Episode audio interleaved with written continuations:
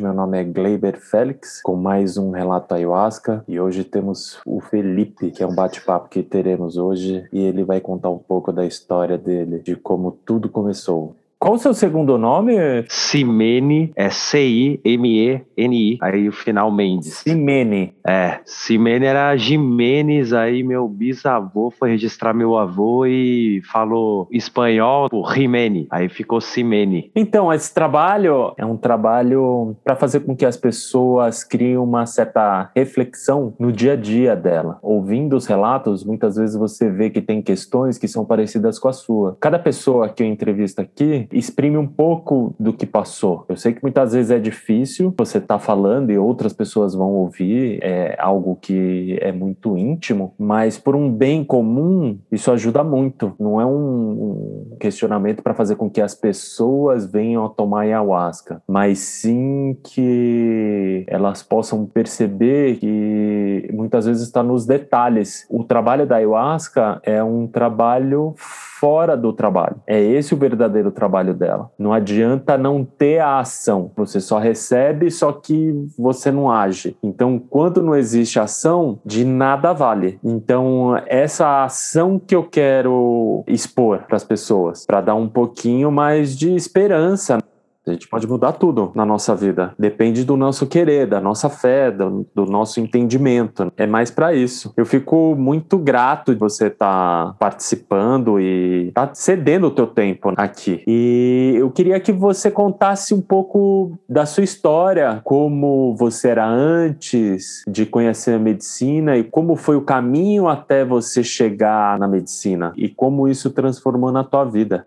Primeiro, agradecer a oportunidade né, que você está abrindo. Fiquei muito feliz também com o convite. Eu acho muito importante esse trabalho que você está buscando fazer, de ouvir né, as diferentes visões, diferentes opiniões. Isso enriquece, porque às vezes uma pessoa pode identificar quem consagra as medicinas como criar um tipo de estereótipo e é só uma visão. Né. E na verdade tem várias visões, várias vertentes né, várias utilizações que, ao meu ver, devem, deveriam ir por um caminho só, que é o caminho do bem, né, o caminho do amor. Mas eu acho que é muito importante as pessoas poderem ouvir experiências diferentes, visões diferentes. Isso enriquece essa troca a minha caminhada com as medicinas, ela começou primeiro de uma maneira não sagrada. Esse caminho que eu entendo hoje como não sagrado, que fez parte da minha história, ele de certa maneira me levou a isso, a expansão, a alteração de consciência dentro do que eu já li, do que eu já estudei, sempre esteve presente nos diferentes povos do mundo, nas diferentes eras, diferentes momentos da história do ser humano. A alteração de consciência, a expansão, ela sempre esteve presente. E eu percebo diversos aspectos, diversas ações que a gente faz até inconscientemente, mas que a gente está fazendo ou buscando algo que é ancestral. Lá com os meus 12, 13 anos eu buscava isso, alteração de consciência, mas de uma maneira inconsciente, não sagrada. Toda vez que eu falo sobre a minha história ou sobre a minha visão, eu gosto de trazer lá de trás, na minha opinião, ela, ela se conectou, ela se transformou, porque isso aconteceu em diversos momentos da minha adolescência. E o ápice disso foi quando eu tinha 21 anos. E eu não estava, claro, pensando em plantas de poder, em utilização de maneira sagrada, eu não estava pensando nisso, mas a vida me colocou num lugar é, em que eu estava em Chiapas, no México, em um parque, tem uma ruína maia, eu esqueci o nome né, do lugar, mas é um lugar histórico, uma pirâmide bem conhecida. E estava com amigos para conhecer o lugar. E nós estávamos andando pela floresta, indo até essa pirâmide através de um caminho diferente, porque tinham dois mexicanos junto com a gente nesse acampamento lá em Chiapas. Aí do nada sai um cara do meio da floresta falando assim: ongos, ongos, que é cogumelo em espanhol. E naquele momento a gente se olhou um pro outro e vamos, mas não tinha nada de planejado, nada, não tinha nenhuma intenção, zero. Compramos, naquele momento a pessoa vendeu pra gente, fomos até a pirâmide, conhecemos, foi lindíssimo, voltamos e aí eu fui e consumi. E as pessoas que estavam comigo, eles tiveram alguns compromissos e eu acabei ficando sozinho depois de consagrar. E foi uma das experiências mais incríveis da minha vida. Até hoje, isso foi com 21 anos, eu tenho 34 anos. É, aquele momento eu não estava com a menor intenção de me conectar com a mãe natureza, nenhuma intenção consciente. Porém, aquilo aconteceu e eu senti a terra, meu corpo, de uma maneira que eu nunca tinha sentido antes. Senti a vida, foi algo muito incrível. E o final desse processo com essa medicina, eu estava em um momento muito voltado para o social. Eu amava os movimentos sociais, né? Eu gostava muito disso e estava conhecendo filosofias políticas lá que eu gostava muito. Era muito envolvido com movimentos e suas lutas e era isso que naquele momento eu queria para minha vida. E o final desse processo com a planta me trouxe um sentimento muito forte de estar com a minha família. Eu chorei muito assim, lembrando da minha família. Aquilo me colocou um foco no meu coração em algo que eu não estava esperando. E aí eu decidi voltar para o Brasil. Aquele ciclo eu, eu encerrei ali. E então foi uma experiência que, não conhecendo uma maneira consciente e sagrada de consagrar né, a, das plantas, mas mesmo assim foi um chamado que eu recebi. Foi algo incrível. Isso com 21 anos. E aí depois disso, eu voltei para o Brasil e fui fazer filosofia. E aí eu comecei a conhecer um pouco mais sobre plantas, pelo meu próprio interesse, assim. Mas não tinha amigos e pessoas que tinham esse interesse. Bem pessoal. Era, bem pessoal mesmo. E aí eu fui fazer faculdade de filosofia e lá entrei em contato com outras pessoas, com outras ideias. E eu lembro de uma frase que hoje soa extremamente inconsequente, imatura, totalmente fora, assim, mas eu lembro dessa frase, eu com talvez 22 anos, que foi: eu quero conhecer todas as plantas de poder do mundo. Mas eu não tava, não tinha ideia do que eu estava falando, mas era um chamado que havia dentro de mim para conhecer as plantas, para buscar. Nessa época, eu também, talvez desde os meus 18 anos, mais ou menos, 17, 18 anos, eu consumia cannabis, mas de uma maneira não sagrada, sem uma intenção, o que faz total diferença, né? Mas esse momento eu não fazia, só que aí, por pesquisas na internet e tal, naquela época, eu também achei algo, falava sobre o uso ancestral da cannabis. E aquilo, eu lembro que eu fazia até na época uma terapia, eu falava para terapeuta sobre isso. Então, assim, era algo que fazia parte das minhas ideias, mas eu ainda não tinha prática, né? Não, não tinha conhecido alguém, não tinha conhecido grupos, nada. Foi em 2011, já tinha cerca de 20, 24 anos mais ou menos. Pouco depois, eu conheci né, Andréa, minha companheira, e ela falou sobre a medicina. Nós nos conhecemos em um local chamado Reequilibrare, em que fazíamos cursos de reiki, é, participávamos de ambulatórios, né? a gente trabalhava como voluntário também, aplicando reiki, conhecendo a espiritualidade. Então, era uma época que estava florescendo muita coisa em mim e mudando um pouco assim do social indo mais para dentro, saindo mais do externo, indo mais para o interno. E aí em 2011, então, teve esse convite e aí eu fui e consagrei e foi uma experiência incrível, né? Uma experiência fantástica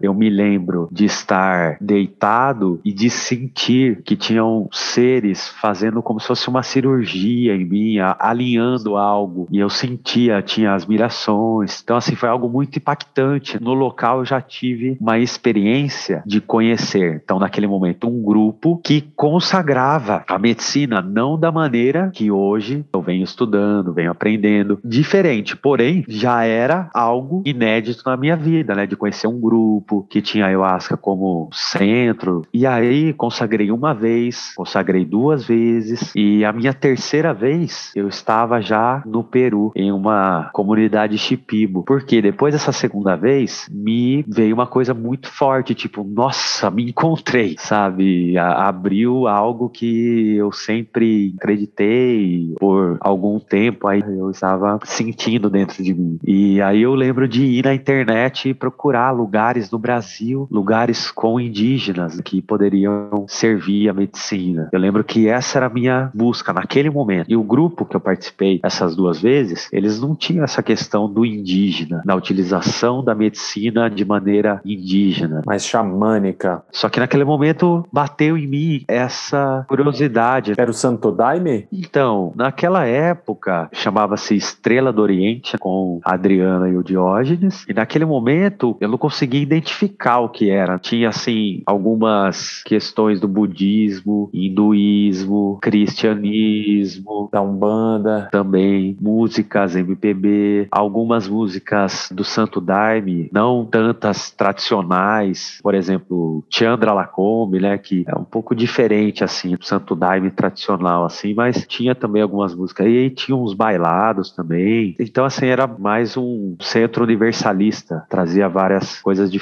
Naquele momento era o que eu entendia, né? E aí eu surgiu essa, essa vontade assim, essa curiosidade, esse, esse ímpeto assim de buscar esse contato mais xamânico, né, mais indígena. E aí eu fui na internet e não achei nada no Brasil. Só tinha um site falando de um lugar no Peru. Eu não conhecia etnias, não conhecia nada. Eu só estava ali pesquisando. E aí achei um site chamado El Mundo Mágico e aquele site ele vendia pacotes de retiros com chipibos, mas eu nem sabia sobre nada sobre a etnia. Eu só peguei e mandei uma mensagem pro site, o pessoal me respondeu e aí eu comprei passagem, paguei lá, não conhecia ninguém, foi tudo por e-mail e aí cheguei lá. O retiro mesmo era os sete dias em uma comunidade chipibo em Iquitos. Fica próximo da Amazônia? É a Amazônia peruana. Ah, tá. Iquitos só se chega ou por marítimo ou por avião. É, ou aéreo ou marítimo. Iquitos, uma capital da ayahuasca. Nossa, é muitos trabalhadores lá. E só que eu não sabia de nada disso. Tava chegando e aí quando eu cheguei, a pessoa que me pegou lá falou: ó, vai ter um trabalho hoje. O trabalho dos sete dias na comunidade ia sendo dois dias depois. Falei, vambora. Aí fui nesse trabalho e eu me lembro como eu tava pulsando muito forte né, das duas consagrações que eu tinha feito. Ali eu já tive contato com a minha primeira lição. Ali eu cheguei sentindo assim, super conectado com a ayahuasca. Era como se eu já tomasse há 10 anos. Cheguei com o ego inflado. Nossa, eu já consagro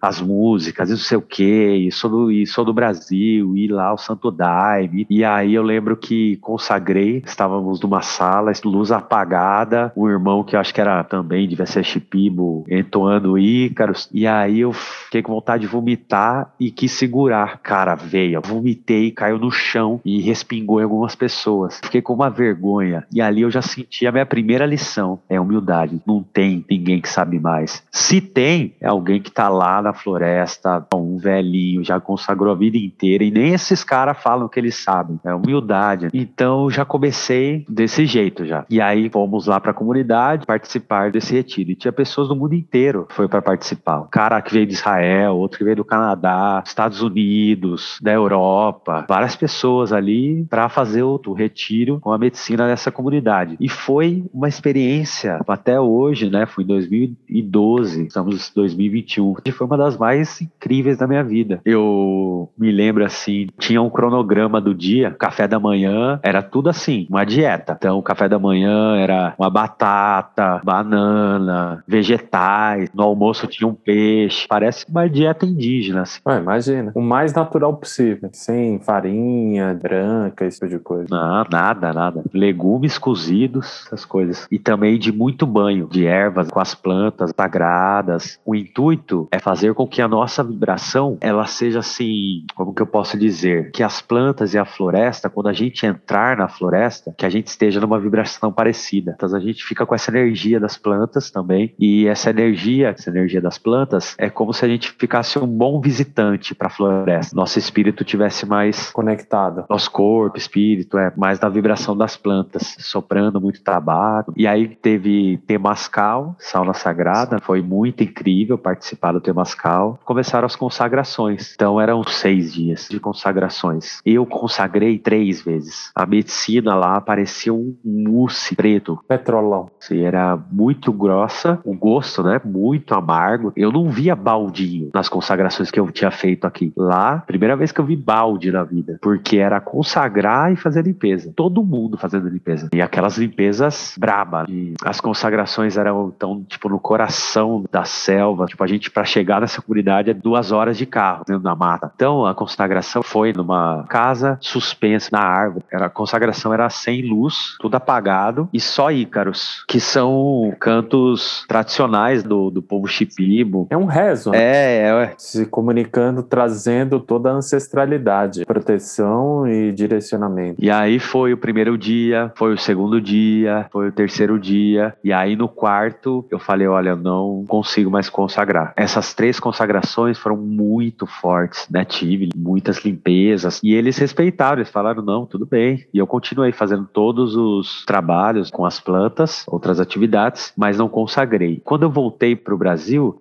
esse local que eu também consagrava, eu dei um tempo, porque aquele momento ah, foi algo muito impactante. E para digerir todo o processo leva um tempo também, tem isso. Mas foi, foi muito bom, né? Foi um chamado que eu atendi e hoje eu consigo ver a importância de ter ido, de ter conhecido. Os chipibos são referência, né, no, no mundo das medicinas. Depois desse local eu continuei frequentando menos, mas continuei. Cerca de quatro anos atrás foi um momento assim de muita mudança na nossa vida. Nós já estávamos indo com menos frequência e aí o seu irmão e a Elaine falaram sobre o Alan e a Aline que estavam lá em Jundiaí com a terapia Uni. E aí nós começamos, nós conhecemos eles, faziam trabalhos diferentes, com músicas também, tocadas no CD. Eles misturavam um pouco do esoterismo, da cultura oriental e também a parte do xamanismo, né? Isso. A gente foi consagrando com eles, conhecendo, e foi um momento de muita transformação na minha vida. O curso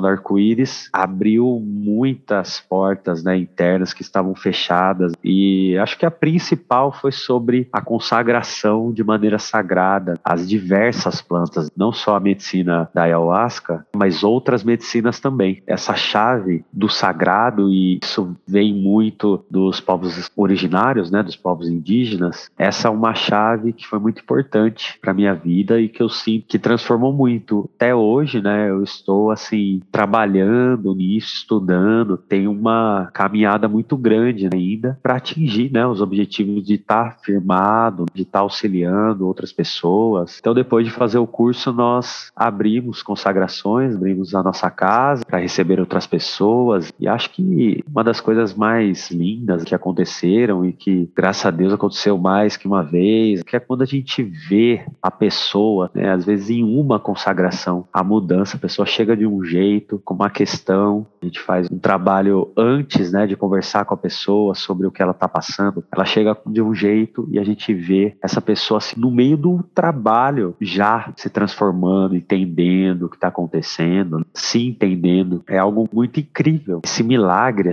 ah, eu acho que a mais marcante para mim foram duas pessoas em dois trabalhos diferentes que choveu no meio do trabalho e as pessoas se libertaram tomando chuva. Você via que a pessoa estava com uma gratidão muito grande pela vida, pela oportunidade de estar recebendo a cura. É, esses processos, eles alimentam a nossa alma, né? sempre lembrando que quem faz o trabalho são as medicinas, para nunca, nunca acontecer de entrar no caminho, divinizar alguém, colocar no outro, né, uma expectativa, a responsabilidade. Isso. Cada um tem o poder de se curar, de se trabalhar, de entender suas questões. E as medicinas, elas estão aí para nos ajudar, são espelho das nossas vidas. É um caminho de autoobservação, que é muito importante, que muitas vezes, não a ayahuasca como religião, mas assim, em religiões, você não consegue observar isso porque você fica tão preso ao dogma que você não consegue se auto-observar. E uma coisa que eu observo em você, desde lá do começo, que você falou, você estava morando no México. Né? É, nessa daí eu passei dois meses lá. Ah. É, morando foi antes do México, eu tava 11 meses na China. Eu saí da China direto pro México. Ah, entendi. É muito engraçado. Você falou que era algo que você gostaria de trabalhar, que era o social. E o mais importante, para você trabalhar com o social, você tem que estar tá mais alinhado e, e apto a fazer um trabalho, um direcionamento dessas pessoas para algo mais benéfico. E aí é, é engraçado que ver essa trajetória que as medicinas conduziram você e hoje você trabalha com social, porque porque quando você serve as medicinas, você está amplificando algo dentro de cada ser, está amplificando o autoconhecimento de cada pessoa e esse autoconhecimento faz com que ela se torne uma pessoa melhor para a sociedade. E isso é trabalhar com o social. O social, ele, a base dele é você viver em harmonia com o seu próximo, com todo esse sistema orgânico que a gente tem. Então é muito interessante isso, porque você foi muito bem direcionado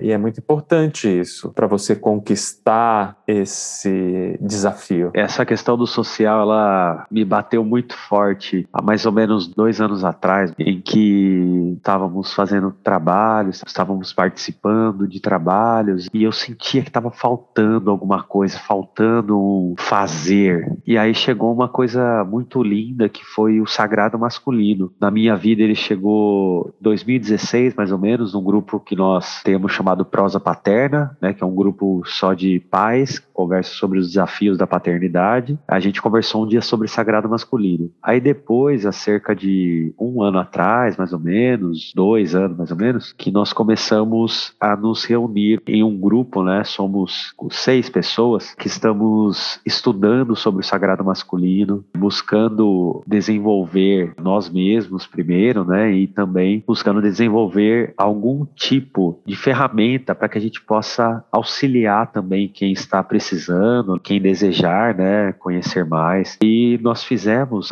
também alguns encontros com o objetivo de trabalhar o sagrado masculino, consagrando as medicinas. Então, esse momento que eu senti na minha vida e que eu estou sentindo, né, que nós estamos, nós continuamos com esse trabalho. Dia 21 de agosto vai ter um, um trabalho com as medicinas aqui com esse tema e eu senti que isso foi uma união na minha vida, assim, uma união muito grande daquele Felipe do social e depois daquele Felipe voltado ao interno, à espiritualidade, que é o mesmo Felipe, mas aprendendo coisas diferentes. E eu sinto que, que esse sagrado masculino, né? Claro que não só sagrado masculino, mas isso, né, eu senti com uma força muito grande, uma das, talvez a principal herança que eu desejo deixar para o meu filho, para a sociedade, para minha vida, que é o, o olhar sagrado, não só para as plantas, não só para as medicinas, um olhar sagrado para tudo, um olhar sagrado também para o homem, para as relações que os homens constroem, para as relações que nós temos com as crianças. Isso, para mim, assim, é, é uma das coisas mais incríveis que hoje tenho na minha vida e poder fazer isso sob a,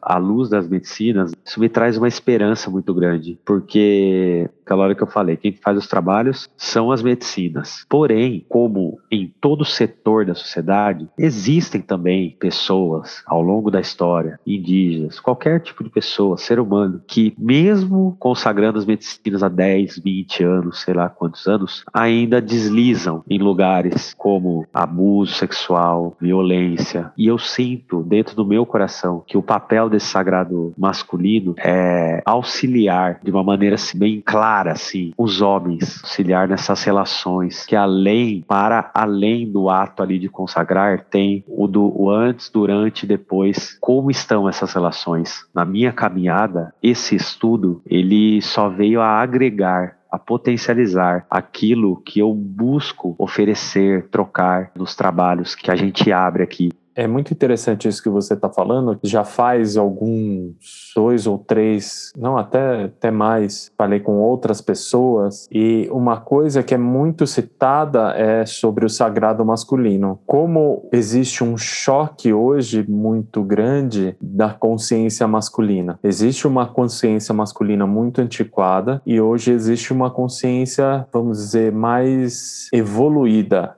então hoje você vê uma brutalidade é, masculina muito grande e ao mesmo tempo você vê uma doçura no homem muito grande. Então hoje a gente vê muitos pais que são muito presentes na educação dos filhos, o cuidado que tem com os filhos, que muitas vezes se sobressai e ao mesmo tempo você vê algo tão antiquado, aquele masculino que é agressivo verbalmente, fisicamente, que ainda tem um contexto social muito pobre, que faz parte da nossa ancestralidade. Eu vejo como era meu pai, para a época dele, ele, ele já foi uma pessoa mais moderna, assim, onde a aceitação por muitas coisas ele tinha, mas ao mesmo tempo ainda tinha aquele homem que não olhava para dentro, que não chorava, que não colocava as emoções para fora, porque eu sou homem, eu aguento, eu sou firme. E não é essa questão. A questão agora é de você não guardar nada, de você colocar suas emoções para fora, de você dialogar com o teu próximo, com a tua companheira, com a tua família, de você ser um pouco mais aberto e se expressar, expressar as emoções que são necessárias ser exprimidas em algum momento. Agora é um momento realmente que existe essa necessidade de ter algo no contexto de vida social de direcionamento para se criar um, um novo masculino. E é engraçado que isso vem pontuando já faz um tempo. Eu estava conversando com a Dani e ela sofreu um abuso sexual muito violento. E não é só a violência física, é a violência verbal, que é o que mais tem é a violência verbal. E realmente a gente precisa olhar internamente e curar toda essa parte de ancestralidade para você começar a se desenvolver como ser, né? Mas muito interessante esse, esse trabalho que você está fazendo. Ainda você está montando ele? Como, como é que está sendo? Bom, primeiro, como você falou, essa questão de fazer essas mudanças, né, essas transformações, uma coisa que eu também sempre deixo claro que eu falo que eu sinto que todos nós estaremos sempre em constante aprendizado. E também sou um aprendiz, eu também tenho milhares de defeitos. Só que a questão é a gente poder falar sobre eles, a gente poder colocar eles como o centro da nossa discussão, da nossa reflexão. Né? Isso, na minha opinião, é o mais importante, porque eu acho que todos cometem erros, alguns menores, outros maiores, enfim, mas todos nós estamos aprendendo, pelo menos é, é assim assim que eu vejo nas experiências que eu tenho. Mas questão do, do sagrado masculino é a gente colocar um local seguro para compartilhar e refletir sobre essas questões, a gente buscar se transformar. Mas é isso, sobre né, se estamos já prontos. Uma coisa muito legal desse grupo é que a gente olhou assim para cada um e falou: pá, a gente precisa estudar mais. E aí a gente pegou um cara que é irmãozão, assim, um cara muito, tem muito conhecimento legal para passar, né, para a gente aprender também com Sagras Medicina, que é o Carlos Caruso. Fizemos um curso com ele, né, chamamos ele para ajudar a gente. Então, assim, a gente vem estudando e vem criando, né, um modo. Mas, assim, a gente está em constante desenvolvimento, porém, a gente vem fazendo os nossos trabalhos. Trabalhos com as medicinas nós já fizemos, porém, a gente continua estudando, continua buscando ir criando essa ritualística desenvolvendo uma linha crescente, que ela vai se complementando. Você vai dando complementos a ela e fazendo o movimento se transformar. Sim. E você já teve muitas pessoas assim de sagrado masculino que você trabalhou e que você observou uma transformação muito grande assim? Olha, esse grupo, né, que é o primeiro que eu faço parte, o primeiro que eu trabalho sobre esse tema específico, nós somos em seis. As transformações que nós já tivemos nesse grupo, né, estando nesse grupo, foram muitas, diversas. A expressão de cada um, a ação de cada um, assim, vem mostrando que isso ajuda muito. E a gente forma uma rede de apoio mútuo, de ajuda, de troca de ideias. Então, isso com certeza já transformou muita coisa. Mas mas é um caminho que, que, sempre vai ter, né? Seus desafios, seus aprendizados, mas sim, eu tenho a certeza de que todos que estamos ali, as pessoas que passaram pelo nosso trabalho, com certeza foram afetadas positivamente. Beneficiadas. É, foram beneficiadas, com certeza. Ah, mais bacana isso. Mas é novo, mas estamos aí, estamos seguindo, estudando, trabalhando. É algo que entra em contínua transformação e também isso é bom porque não fica compactado. Mas muito bom isso. E você tem um site onde as pessoas podem entrar em contato com vocês para estarem participando de grupos? Sim. Bom, eu tenho Facebook, meu nome é Felipe Cimeri Mendes. Não vejo muito Instagram, mas eu tenho Instagram também. E nós estamos criando o um, Instagram para o nosso grupo. Se chama Sagrado Masculino Caminho do Meio, nome do nosso grupo. E todos aqueles que quiserem conhecer, entre em contato comigo. Vai ser um prazer tê-los conosco. Isso está no Facebook? Então, no, é, nós ainda não temos assim, algo público, estamos criando um Instagram, mas aí pode entrar em contato comigo e falar, ó oh, Felipe, eu gostaria de conhecer mais sobre o grupo de vocês, o Sagrado Masculino. Aí nós temos dois grupos no WhatsApp, nós temos grupos lá e podemos incluir, adicionar as pessoas para a gente trocar ideias e falar sobre o nosso calendário, os nossos trabalhos, convidar as pessoas. É uma coisa que eu ia perguntar para você, se eu posso no cardzinho que tem do do, Spotify, colocar o teu telefone ou o teu e-mail. Pode, pode ser o telefone, o WhatsApp, pode ser sim, é muito legal. Aí eu pego, coloco o teu WhatsApp e aí fica mais fácil. Sim, sim.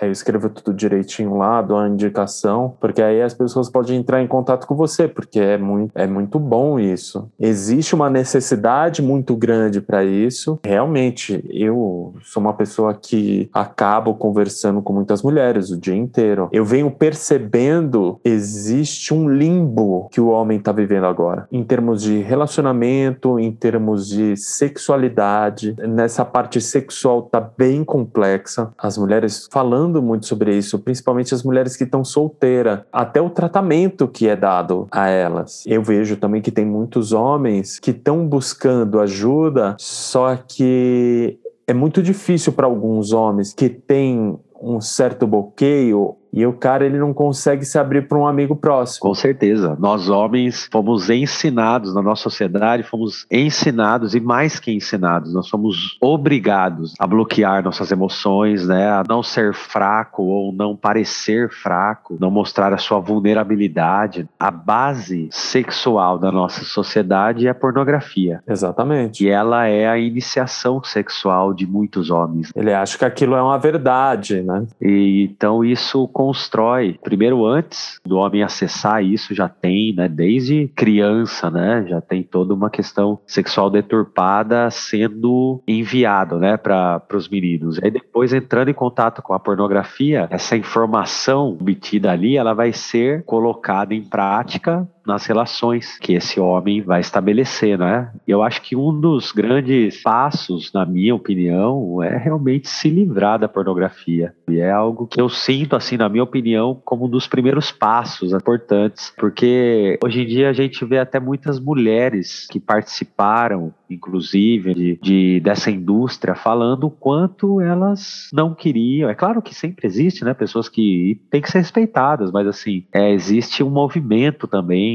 né, até de mulheres, né, dizendo, olha, aquilo ali, muita coisa ruim. Na consciência masculina, o sexo ele começa com a masturbação. Mas o que, que acontece com a masturbação? Ela é tão errada porque ela tem que ser rápida e eficaz. Uhum. Por quê? Ele não se sente à vontade de conhecer o seu próprio corpo, de buscar o prazer no seu corpo, mas de buscar o prazer não só no pênis. Ele vai para o banheiro e tem que ser rápido e eficaz. E um problema que tem na nossa sociedade que não existe uma educação sexual. Todo mundo acha que sabe e na verdade não sabe absolutamente nada. Então é muito importante esse trabalho que você está fazendo, está desenvolvendo. Eu acho que vai ajudar muitas pessoas a encontrar um caminho e é muito bom observar o quanto a sua expansão de consciência fez você chegar. Você saiu do social, mas ela te te transformou para voltar ao social, mas de uma maneira mais profunda, mais consciente. Pô, cara, foi muito bom conversar com você eu acho que é de uma relevância muito, mas muito grande mesmo. E foi um ponto que você atenuou e está se aprofundando muito nisso. Isso é muito bom, porque é uma voz no, no meio do vazio que pode ecoar e chegar em várias pessoas que têm essa necessidade. Tenho muito a agradecer a você pelo seu tempo aqui, que as suas informações vão ser muito benéficas para muitas pessoas que possam estar com esse tipo de problema e para outras pessoas que muitas vezes se sente perdida e acaba encontrando um caminho como propósito de vida. É o, o teu propósito ele é muito belo tua esposa também, né? A, a André, ela também trabalha com o sagrado feminino, né? É, essa é uma coisa importante de dizer que eu adentrei a esse mundo, né, da paternidade, do sagrado masculino, por conta dela, por conta da, das mulheres, por ver elas se movimentarem nisso, fazerem encontros, encontros com as medicinas também, né? E ver o quão lindo aquilo era e, tipo, eu senti que precisava, eu também, eu tava precisando daquilo, queria trocar com outros outros homens também, né? De um, de um lugar de, né, de verdade, né? De honestidade e tal. Ah, e, e depois, né? Eu fui saber quantos grupos de sagrado masculino existem no Brasil, né? Para quem quiser conhecer mais, vai lá no Facebook, YouTube, qualquer lugar, escreva lá sagrado masculino que vocês vão começar a encontrar grupos e pessoas que falam sobre isso. Mas as mulheres, elas, eu sinto que elas são aquelas que abrem, assim o caminho e nós homens vamos seguindo, vamos aprendendo também, assim. Mas na minha história foi isso, foi de ver as mulheres fazendo esse trabalho, esse movimento, né, de se unir em torno do sagrado. Esse movimento das mulheres, ele acontece em diversos setores da sociedade, inclusive em comunidades indígenas que consagram as medicinas, né? Com mulheres hoje servindo medicina, com mulheres dizendo elas mesmas, dizendo, olha, a gente não podia consagrar, a gente não podia, tal, tal, tal, e hoje em dia a gente lutou, a gente conseguiu, a gente tá aqui, nós mulheres trabalhando também. Mas é que a luta delas já é muito antiga, é desde o homem de Neandertal, a mulher ela sempre veio lutando, sempre veio se desenvolvendo, sempre foi buscando o lugar dela. Gratidão, Felipe, que você descanse bem esse final de semana e a gente vai se falando. Gratidão, Gleiber. Gratidão. Você também, bom final de semana e precisando, estamos aí. Ah, com certeza. Valeu. Um dia fechar uma roda assim só para falar sobre sagrado masculino vai ser bem interessante. Dia 21 de agosto temos aqui, hein? Chega mais. Opa, tá certo. Valeu. Gratidão, irmão. Gratidão, tamo junto. Fica com Deus, manda um beijo pra Andréia. Pode deixar. Um abraço aí todos também. Beijos aí. Outro. Tchau, tchau. Tchau, tchau.